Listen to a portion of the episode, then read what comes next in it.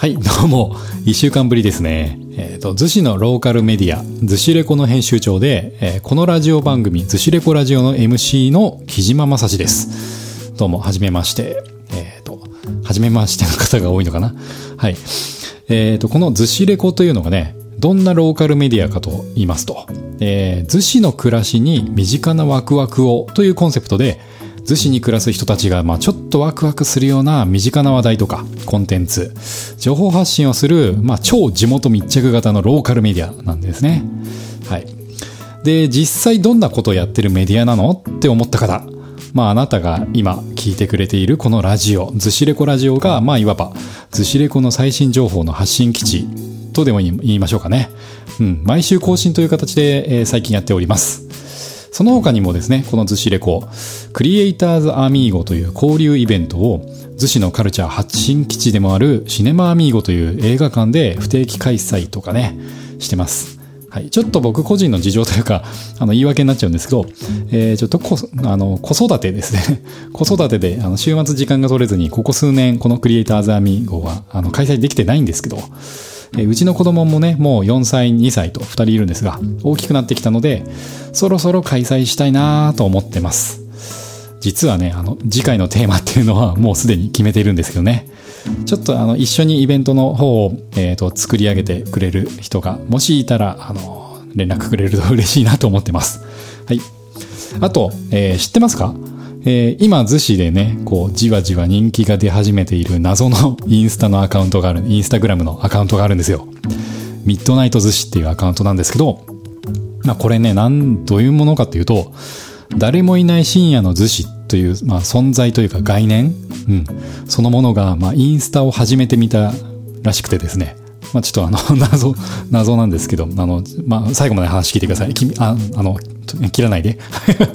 えっと、えっと、まあ、あの、誰も映ってないんだけど、自撮りで投稿してるんですよ。逗子の街が。深夜の逗子がですね。うん。で、どういうこと？って思った方は、ミッドナイト逗子でインスタをちょっと検索してみてください。と、まあ、ローカルメディアって言いつつも、まあ、フリーペーパーとかじゃなくて、えーインターネットラジオとか、リアルイベントとか、まあ、SNS なんかを中心としたコンテンツを発信しているローカルメディア。それが、逗子レコです。はい。そんな感じで、えー今月の10月に、えー、逗子レコのウェブサイトを作って公開しまして、ローカルメディアとしてはまだスタートしたばかりですね。うん、このラジオも今日で第6回目になりますと。ちなみに、えーこのラジオ、ノートの記事だけじゃなくてね、えー Spotify とか、あと Apple のポッドキャストでもこの逗子レコラジオが聞けますので、ぜひ、ポッドキャストの購読、または Spotify で逗子レコラジオと検索してフォローをお願いします。えー先週のね、えー配信、番組配信では、えー、逗子の昭和展というね、写真展示企画だったり、逗子フォトというウェブページの、えーと話、そして、逗子アートフェスティバルとか、えー池子の森の音楽祭といった、まあ、地元のイベント情報を中心にお伝えしました。そう、先週末ね、土日にね、えっ、と、僕も運営で関わってた池子の森の音楽祭というね、逗子の野外フェスが無事に終了しましてね、まあ、それをもって、逗子アートフェスティバル2019も閉幕となったわけなんですが、まあでもね、逗子の秋のイベント、まだまだ盛りだくさんで、11月もありますんで、うん。という流れで、ご紹介する今日のお品書きはこの3つ。YouTube 番組で逗子のことを喋ってきた。池子の森の音楽祭でおそ音遊び、もう一回やります。はい。池子の森の音楽祭で音遊びしてきた。そして11月のイベント情報。キーワードはワイン、クラフトビール、コーヒー。はい、盛りだくさんですね。それでは、逗子レコラジオ第6回始まります。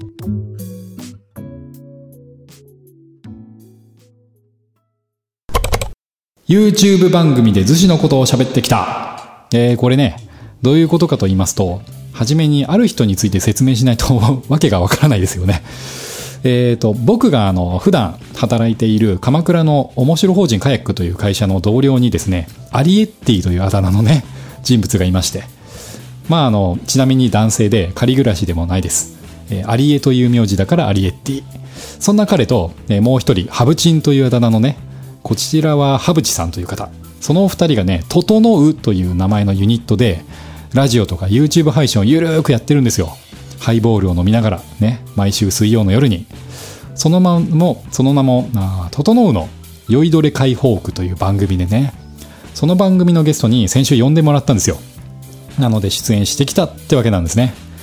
で、僕が出演してきた回のタイトルがこちら。逗子生まれ逗子育ち、街づくりしてそうなやつは大体友達のキジーさんに逗子の街について聞いてみた。ということで、はい、えー、地元トークしてきました。はい。というのもね、この、えー、アリエッティとハブチン、えー、お二人とも逗子と葉山に住んでるので、ローカルトークが結構通じるんですよ。ただ残念なことにね、えー、と僕が出た回のにはハブチンさんはその日お仕事の出張だったのでアリエッティと僕の2人でトークしてきました。それでもいやー楽しかったでね。楽しかった。うん。ちょっと最近一人ラジオが続いてたんで逗子のこととかあと僕自身のことについていろいろとね話を引き出してもらいました。それでですね、えー、今回はその番組配信時の様子をちょっと聞いてみましょうか。はいどうぞ。お配信中。どうも整うのアリエッティです。お。よ始まりました。これね、はい、あの YouTube 配信だからあの映像付きで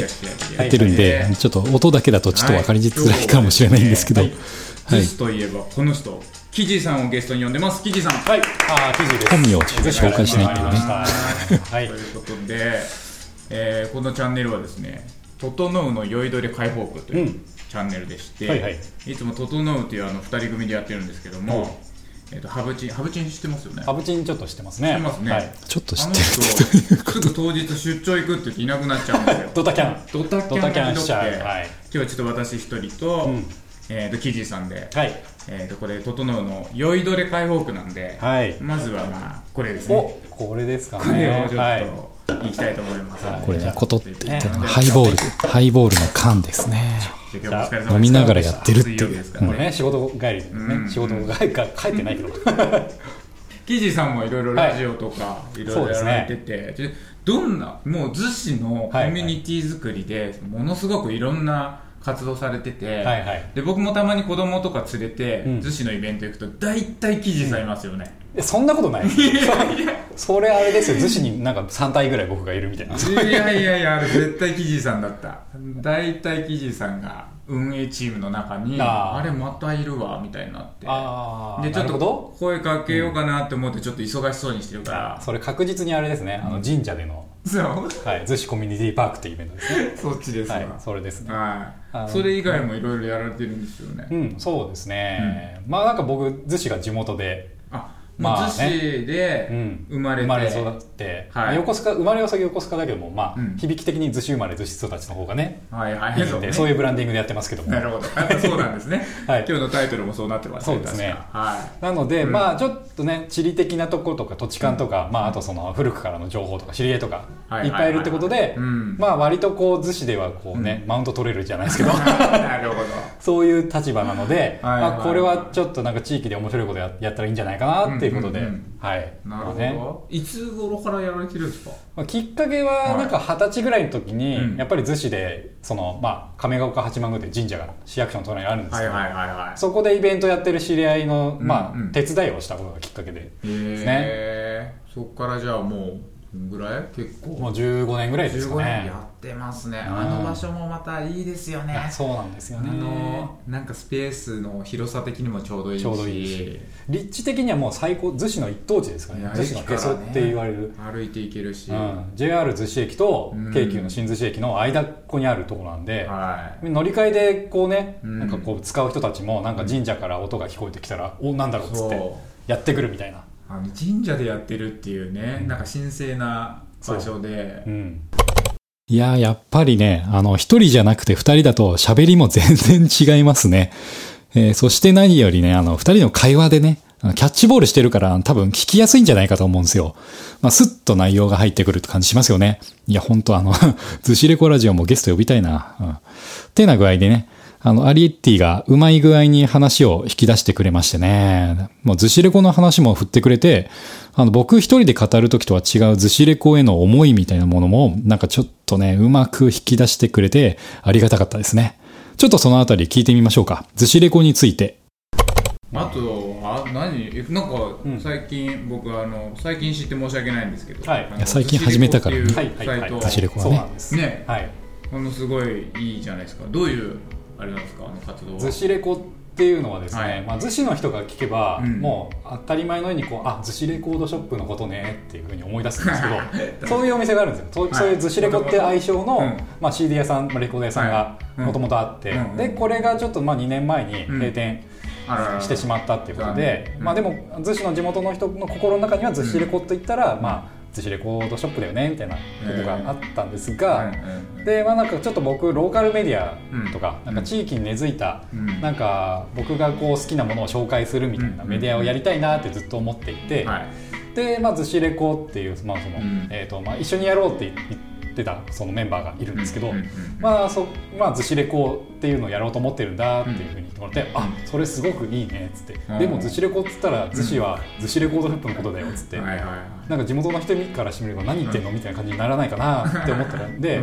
じゃあその逗子レコードショップの小林さんっていう方なんですけど、小林さんにちょっと掛け合って、なんかこういうことやろうと思ってるんですけどっつって仲間に引き入れちゃえばいいじゃん。っていうところからのスタートですね、なのでそういうストーリーありきで計画した、計画した。っていうとなんか人聞きが悪いです、ね、まあでもちょっとなんかあざといところはまあ否めないですけどね。何名乗ってんだよ勝手にって言われたら、いやいやこういうわけなんですよ。っていうふうにもうそこまで準備して さすがですいやー、ちょっとね、調子乗ってますね。ほんとすいません。あの、このずし、ずしレコードショップからずしレコの愛称を引き継がせていただいた話はね、なんかちょっとこう、打算的な感じで喋っちゃいましたけれども、あの、いわゆるあの、軽業っていうんですか？軽業の形にはこういうのもあっていいんじゃないかなって思ってるんですよ。軽業ってあの、継ぐ業、あの、第三者に仕事を受け継ぐっていう意味の言葉なんですけど、あの、寿司レコードショップの代表であるあの小林さんに、この寿司レコを企画した際にあの僕の思いを伝えしたところ、まあ、それじゃあ寿司レコードショップの業態転換かもね、ははは、みたいな感じで、非常に嬉しいお言葉までいただいてるので、まあ、それに恥しないようにいかないといけないなと思うんですけど、なんかこんな打算的なこと言っちゃってね、本当にすいません。はい。でね、あの、続いてはね、あの、アリエッティ、あの、これまたいい質問してくれたんですよ。なんで僕がこういうね、ローカルでの活動を精力的にやってるのかっていう疑問。まあ、いわゆる僕の原体験エピソードみたいなもんですね。はい、どうぞ。もともとその、どういう、あの、きっかけでそういうのややりたいってなったんですか？うんまあ、うん、逗子ってもともと超田舎なところで、うん、なんかあの葉山とか鎌倉っていうね、うん、ちょうど間ですよね。ちょっとなんかハイセンスなおしゃれな観光地としても行けてるみたいな葉山御用邸あるしみたいな。鎌倉はもう言わずもがなみたいな。それに囲まれてる、なんかちょっとダークホース的な。ちょっと目立たない街みたいな、でもなんかこう価値とか魅力分かってる人にはなんかこう、あの好かれている街みたいなとこあったんですけど、地元民の僕からしてみれば、今ではなんかこう逗子海岸映画祭とか、結構面白いイベントとかなんかいろんな人が移住してきたりとか、子育てに適してるとかあるんですけど。なんかそういうの全然感じなかった小中学校生時代とか過ごしてたわけなんですよ。で遊びに行くなら横須賀しかねえしみたいな、はいはい、なんか横須賀のね大英で映画見るかみたいな。で同級生と会っちゃうみたいなね。これね。そういうど田舎的なイメージだったんですけどある時あの、僕の、えーとまあ、先輩にあたる、まあ、僕バンドミュージシャンやってるんですけど、そのバンドの先輩が、なんか海の家、やるからって言い出したんですね、で、うちの姉との同級生だったんですけど、まあ、3つ上なんですけど、で、えー、木島の姉とその、まあ、知り合い先輩ですね、ともう一人の先輩がこう海の家を立ち上げたと、でそれで、まあ海の家なんだけども逗子海岸にそのライブハウスの海の家みたいなのを立ち上げようって言って、えー、立ち上げたんですよね、それがあのまあ今っていう、もう今逗子会館でやってないんですけど、音玉っていう出た。音玉、めっちゃ有名じゃないですか、はい、1年目はね名前が違いましたけどね。先輩っていうのが、まあ、何を隠そうあの気まぐれ。ん出ました、はい、気まぐれんの遺跡っていうね、はい、遺跡くんだ。遺跡さん。遺跡くんとか呼んだことないですけどね。遺跡か。遺跡さんですね。そうなんですよで気まぐれんが、うん、巻き起こしたこの逗子を舞台にしたムーブメントというか、うん、まあ言ってしまえばあれですよね、うん、海の家に自分が田舎だと思ってた町に、なんか例えばトライセラトップスとかまあ超有名な1年目の初日ね。あとね、ソイルピンプセッションズとトライセラライブをしてる。対バンみたいな、で実家から歩いて10分とかのところで、そんな都内でもめったに見れないような人たちがライブしに来てるみたいな。急に。で地元がわってなって。そっから火ついたんだ。あなんか田舎町でもなんかそういうことがあると盛り上がるんだなっていうのが、うん、まあいわゆるこれ田舎っていうね感じるのは僕の世代だからでしょうかね、まあ、音楽のライブハウスさんで、まあ、なんかこう自分もミュージシャンだし、うん、その音楽の裏方の専門学校とか卒業してたりするんで、まあ、ちょっと PA とかできるしとか、でウェブも仕事でやってたしっていうことで、なんか地域になんかそういう音楽とかでなんかこう協力できることないかなみたいな、そういうのがきっかけで、まあ、地域のことにこういろんな知り合いとかにこう声かけたりとかで始めたっていう感じですね。へえすげえな。そうなんですよ。そうか。そこにつながるんですね、だから割と根っこのところに音楽っていうのがあって、ローカルと音楽みたいなのを盛り上げたいっていうなるほどなやってるわけなんですよね。はいはいはい、素晴らしいですね。うん、あそうか、えー、自分はさあのあれですねローカルと音楽が共存したまあ面白いことっていうのがやりたかったんですね。アリエッティと話しててなんか初めて言語化された気がしますね。うん。で、今聞いていただいたあの会話の中でも出てきた音玉なんですけども、まあもう2005年ぐらいですからもう15年近く前なんですね。もうそんな経つのか。まあ当時はまあ騒音の話だったり、まあここができたことがきっかけでね、夏の海の治安が悪くなったんじゃないかっていうね、話とかもありましたよね。まあ、あの、ニュースにもなるぐらい注目されてたんで、まあ、当時、内情を少しは知ってたんで、なんか世の中のニュースって報道される内容すべてが真実じゃないんだなっていうのを 学んだりもしましたね。うん。でもね、あの、気まぐれんが、あの、紅白にも出場して、まあ、ファーストアルバムがね、その名もズバリ、ズシなんてね、名前でね、逗子の名前を全国区に、うん、広めてくれた功績は大きいんじゃないかなと思ってます。上から目線な言い方ですけど、すいません。うん。でね、そんな感じでまあ、良くも悪くも注目を集めた場所ではあったんですけど、まあ、音玉いいよねって言ってる人たちも、あとはその逆で、騒音だし、まあ、そんなの反対だよって言ってる人たちの、まあ、どちらにも知り合いが多くいたんで、僕のポジションとしては当時、ちょっと、なんか少し複雑でしたね。うん。まあでも僕が一番言いたいことっていうのは、まあ、音玉が逗子にできたことで、まあ、地元に対する誇りっていうものを持ってたし、あの、市外から、街の外から人がいっぱい遊びに来たりとか、注目されたりとかして、まあ、つまんない田舎だなと思ってたこの街でも、なんか面白いことできるんだっていう可能性というか、夢を見せてくれたんですよ。だから遺跡とかあの、クレイさんのね、二人には非常に感謝してます。あとね、余談ですけど、うちの妻と出会ったきっかけも音玉でしたね。立ち上げ初期に僕、音玉のウェブを更新してて、えー、彼女は受付のバイトでね、あの、知り合ったというね、エピソードがあります。はい。まあそういう感じでね、えー、逗子で音楽を盛り上げるっていうと、まあちょっとどことなくネガティブなイメージがあったんじゃないかなと思うんですよ、当時。うん。だからこそ、逗子かける音楽みたいな組み合わせを、もっとポジティブな、ななんかね、心地よいイメージにしたいなーって思いもあって、公共の空間でやる野外イベントとか、音楽の PA をやりたいなーって思ったわけなんですよ。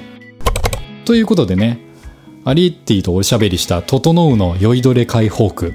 まあ、これね、逗子とか鎌倉ゆかりのゲストも出たりとか、えー、地元の話題も飛び出すあのゆるい感じで毎週水曜の夜に YouTube ライブ配信してますのでぜひチャンネル登録して聞いてみてください。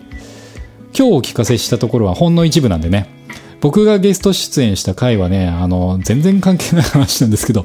僕のあのさっき言ってたあの面白法人カヤックの社長の矢名さんっていう人がいるんですけどその人のモノマネねあのアリエッティも僕もできるんですけどそのやモノマネをいかになんかね盛り上げるかみたいな、あの、どうでもいい話ばっかしてましたね。うん。まあそういうのも、ね、あの、含めてアーカイブで残ってるんで、まあ、興味を持った方はぜひ、整うの酔いどれ解放区で検索して視聴してみてください。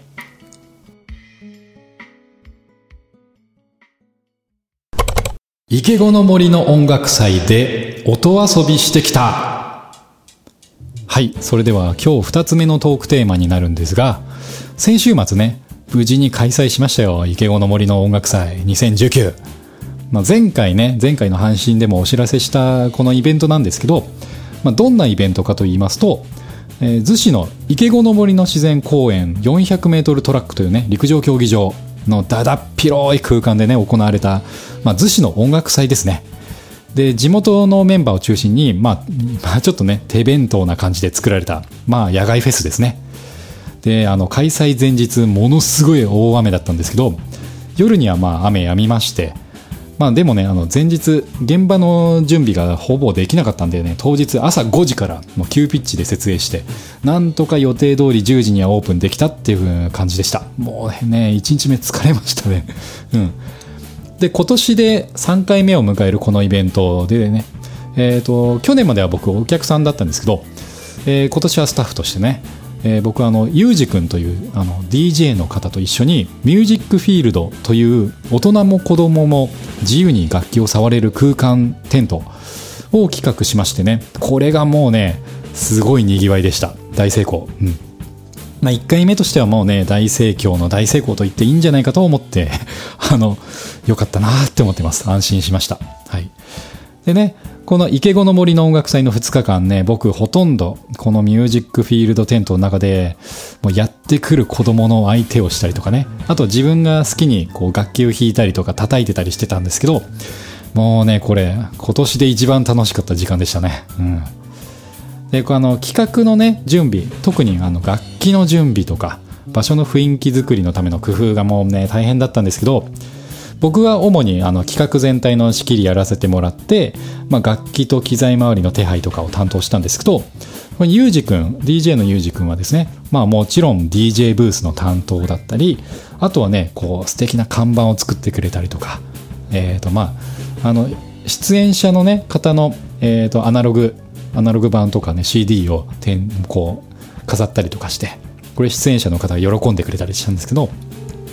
まあ、あとねスケートボードをリサイクルしたなんかねおしゃれな椅子なんかをたくさん作ってくれたりねうまいこと2人で役割分担できてたんじゃないかなと思いましたね。うん、まあ、イベントが会場が10時だったんですけど、まあ、10時過ぎからテントにねもうお客さん親子連れの方がちらほら入ってきて、まあ、そうするとね子供たちはもうね自由に楽器とか叩いたりして音出し始めるんですよ。もうそこら辺にこう楽器とか置いてあるんでね。でその音につられてどんどんどんどんテントにお客さんがやってくるというね好循環が実現できてよかったですけどね。うん。あのボーネルンドとかあの子供が遊べる施設とかにあのうわーっと子供がいっぱいいる空間とかあるじゃないですか。なんか例えるならそこでこうね遊んでるものが遊具とかおもちゃじゃなくて、まあ、それがドラムだったりピアノだったりシンセサイザーとかギターベースとかあとマイクね。マイクの横にあのカオスパッドっていうね、指で擦って音を変化させられるエフェクターを置いといたんですよ。で、これが大ヒットでね。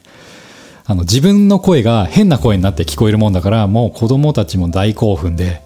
もうなんか順番待ちみたいな。うん。あとね、まあ、主にあの、2、3歳ぐらいから小学生ぐらいの子がたくさん遊んでくれたんですけど、みんなマイク持つとね、何すると思います？パプリカ歌うんですよ。パプリカ米津玄師さんの。しかもねみんな歌詞を覚えててちゃんと歌えるの。3歳ぐらいの子が。びっくりですよね。うちもねあの子供が小さいんで NHK のあの E テレ E テレを毎朝つけっぱなしにしていてねなんかこうシャキーンとかねなんかデザインあとかなんか花かっぱとかねいろいろこう流し見してるんですけどパプリカの影響力の凄まじさにはね驚きましたね。うん。だからあのちびっ子があのマイク持って歌い歌い出したらちょっとね僕もあのそーっとエレキギターであのコード伴奏をしてたんですけどそしたらねその様子を見てた他の子が「私もやりたいやりたい」っつってこう言い出してくれてそこからはもうねパプリカの順番待ちですよ。もうねあの多分ワンコーラス分で10回転ぐらいは演奏したいしたと思いますね。で親御さんたちも喜んでくれたからね。嬉しかったですね。まあ、そんな様子見ててねあの子供ってつくづく面白い生き物だなって思いましたねら他にもいろんな光景があの繰り広げられていて、面白かったのが、あの、クイーンの We, we, we, we, rock you ってあるじゃないですか。それを永遠とリフレインして歌い続ける女の子とかいたり、あとはね、その場を、テントをね、テント全体を支配しようとしてなのか、いきなり司会進行し始める女の子とか、あと一心不乱にドラムを叩き、叩いて、ちょっと休憩と思ったらまた叩き始める男男の子とかね。うん。なんかあの、普段やっちゃいけないようなことを思いっきりやっていいよみたいな雰囲気を心がて、心がけてたんで、まあ、それが子供たちの好奇心に火をつけたのかもしれないんですね。うん。でね、あの、エレキギターとかベースとかも置いてたんですけど、スタンドに立てかけるんじゃなくてね、こう、あえあえて床にデーンとね、無造作に置いといて踏んでもいいよみたいな。なんかそういう乱暴に扱ってもいいよ的なサインみたいのを、なんかところどころに仕掛けておいたら、やっぱりね、こう、子供もなんか気軽に触ってくれて、逆にスタンドとかにあると、なんか大人の楽器みたいな感じでの触らないんですよ。なんかそこが面白かったですね。うん。なんかこう、子供の目線を意識して、なんか低い位置に鍵盤を置いたりとか、まあ、そういう細かいところもヒットしたのかもしれないなと思って、まあ、あの、次やるときにね、あの、いろいろ改善点とかも見れてきましたね。うん。で、一番印象的だったのが、この、えー、フォレストステージに出演された川床さんというバンドだったり、あとメジャーフォースさんも遊びに来てくれて、子供たちの音とね、一緒になって音遊びしてくれたことですね。うん、これがもうまさにやりたかったこと。うん。川床さんなんかはね、もうセッションのホストミュージシャンみたいな感じで、ギター、ベース、ドラム、シンセと、まあ、演奏し始めてくれて、そんな中で、ね、子供たちも一生懸命シンセを弾いたりとか、マイクであーってね、リズムに合わせて声を出してるんですよ。その光景とかね、あとね、あの、池子の米軍住宅から遊びに来てくれたアメリカの方がね、ご家族の方の、えー、旦那さんがね、カード子さんの演奏に合わせて、スタンドバイミーを一生懸命歌詞をね、スマホで調べながら一生懸命歌ってくれてくれ。それはね、感慨深かったですね。なんかこう、日米友好的な意味合いっていうのも、あの、米軍の第7艦隊のブラスバンドの方々もフォレストステージに出演されたんですけど、まあ、そういうなんか日米交流的な、うん、なんか意味合いも含んだ池子の森の音楽祭っていうイベントだったりするんで、もともとこの会場となっているところがね、長い期間あのアメリカの敷地だったっていうこともあって、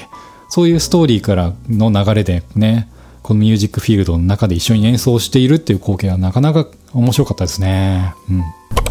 そしてね、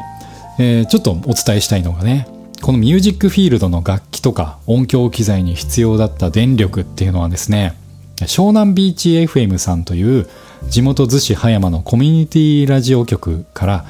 三菱のアウトランダー PHEV という車をお借りしてその車のバッテリーで全て賄うことができたんですよ。すごくないですかこれ、ね、要はアウトランダー PHEV があればねミュージックフィールドどこでもできちゃうわけなんですよ。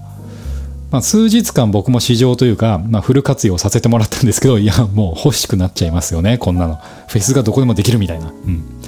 まあ、多分ですけど、あの、この車を使ってこんなにピースフルな、あのね、場を作った人ってなかなかいないんじゃないかなと手前味噌ながら思っちゃいましたね。うん。あと、うん、最近の、あの、台風による停電に対しても強い車なんじゃないかなと思いました。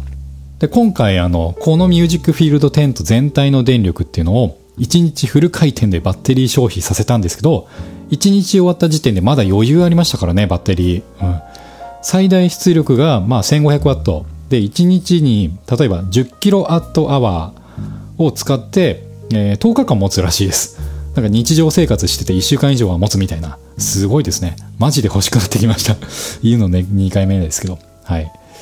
ということでね、あの、このミュージックフィールドテント、お客さんとかスタッフのね、みんなからも好評だったんで、来年もまたやりたいねって話になるかもですね。もう絶対や りたいねって話になると思いますけど。そしたら、まあ、ちょっと体制とかもね、強化させたりとか、まあもちろん予算的なところもね、まあ結構あの、自腹切ってる部分があったりするんで、はい。まあいや、あの生々しい話になってきたぞ。まあこの辺にしときましょうか。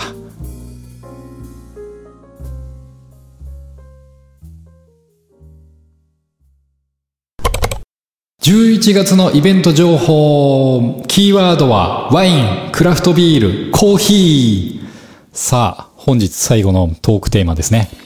もうすぐ11月ですけど、11月も逗子では実にたくさんのイベントが開催されます。本日ご紹介するイベントそれぞれのキーワードっていうのがありましてね、ワイン、クラフトビール、コーヒーということで、みんな大好きな飲み物でちょっとね、くくってみました。クイズじゃないですけど。まずワインなんですが、そこのあなた、神社の境内で心地よい音楽聴きながらワイングラスを傾けたりしたくないですか？ですよね。うん、僕は白がいいですね。牡蠣のガーリックソテーなんかと一緒にね、こうクイッとね。あなんかわざとらしいですね。すいません。えー、ということでね、今週末の11月2日3日の土日に開催される逗子コミュニティパークという野外イベントご紹介です。こちらにはね、アデイさんという逗子駅前の、えー、ワイン屋さんも毎回出店していただいてまして、野外イベントなんだけど、ワイングラスでお酒を楽しめちゃうっていうね、素敵な雰囲気のイベントなんですよ。ちょっとね、僕、あの、実行委員なんで、あんまり手前見せような宣伝はいやらしいなと思うんですけど、いや、それでもね、これは逗子おすすめのイベントですよ。で、主にね、逗子や鎌倉エリアを中心に、毎回20店舗以上のフードとかドリンク、ガーデン、雑貨などのグッズを扱うお店にご参加いただいているんですが、でね、それ、で、それだけではなく、えー、地元ゆかりのミュージシャンを中心としたライブステージだったり、逗子市長をお招きしてのトークセッションもあるという、えー、充実ぶり。はい。まあね、大人の休日というコンセプトでやってるイベントなんですが、ご家族でも楽しめるイベントですので、ぜひウェブで逗子コミュニティパークで検索してみてください。12月2日3日の土日、逗子市役所隣の亀ヶ丘八幡宮で開催されます。時間は両日ともに朝の10時から19時までとなっています。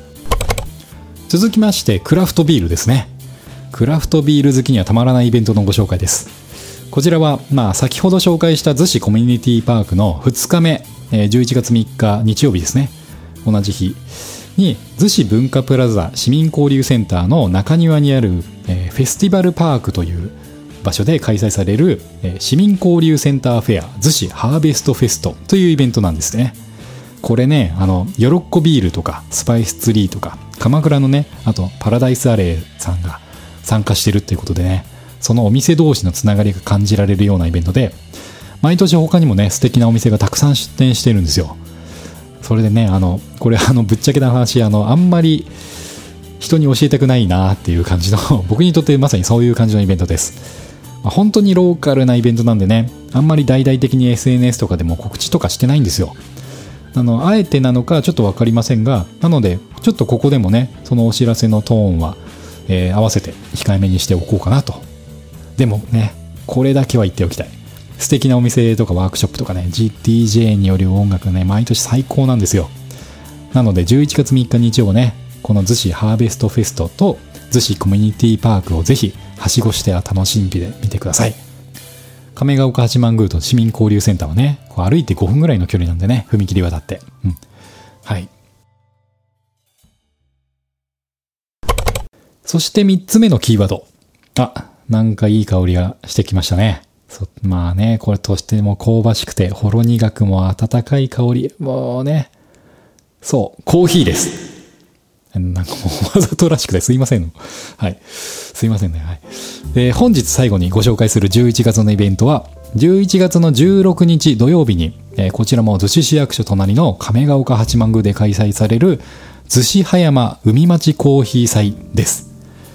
逗子葉山エリアに根ざしたロースターですとか、独自の仕入れを行うコーヒー店が一堂に集まるというこの海町コーヒー祭。今回が第1回の開催となるそうですが、えー、池田通りにあるブリーザーコーヒーさんとアンドサタデーさんの2店舗が中心となって運営されていてその開催に向けた思いがねノートにね記事が投稿されてるんですよ。でこれすんごく共感できるような街のことをね思った内容なんでぜひご覧になってみてください。アンドサタデーノートで検索するとすぐ出てきますで、このイベントは飲み比べチケットというのが前売り、前売りされてるんですが、これが面白いんですよ。4つの好きなお店のコーヒーを少しずつお試しできるチケットになってるんですが、それだけじゃなくてね、なんとオリジナルデザインのデミタスカップがついてるというね、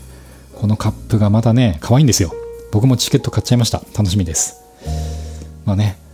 こういった野外イベントを主催されるのは初めてということらしいんですが、ぜひ毎年ね、続くイベントになって、コーヒーを通じてね、こう、逗子に訪れた人と地元の人とがつながるようなきっかけの場になると、なんかそれって最高なんじゃないかなと思ってるので、ぜひ応援したいなと思ってます。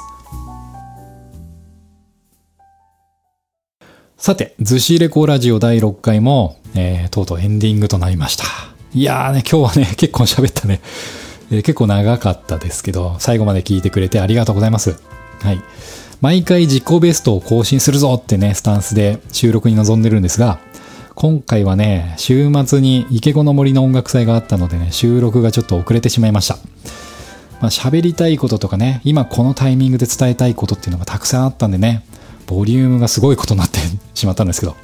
まあでもね、変わらず毎週更新という形で続けていきたいと思っていますので、何卒応援のほどよろしくお願いします。Twitter や Facebook ページのフォロー、そして Instagram もそろそろ始めますので、ぜひフォローをお願いします。あなたがね、あなたがフォローしてくれることがずしレコの活力となるので、よろしくお願いします。はい。そして、えー、番組への感想とか応援コメントとか、こういうテーマを取り上げてほしいみたいなリクエストがありましたら、どしどし募集してますので、Twitter の DM とか Facebook のメッセージとか、もちろん E メールでも送っていただければと思います。E メールアドレスは、ずしレコーズ at gmail.com ずしレコーズアットマーク gmail.com レコードではなくレコーズなんでお気をつけください。はい、それでは今日はこの辺で失礼させていただきます。次回の配信をお楽しみに。ずしレコ編集長の木島正史でした。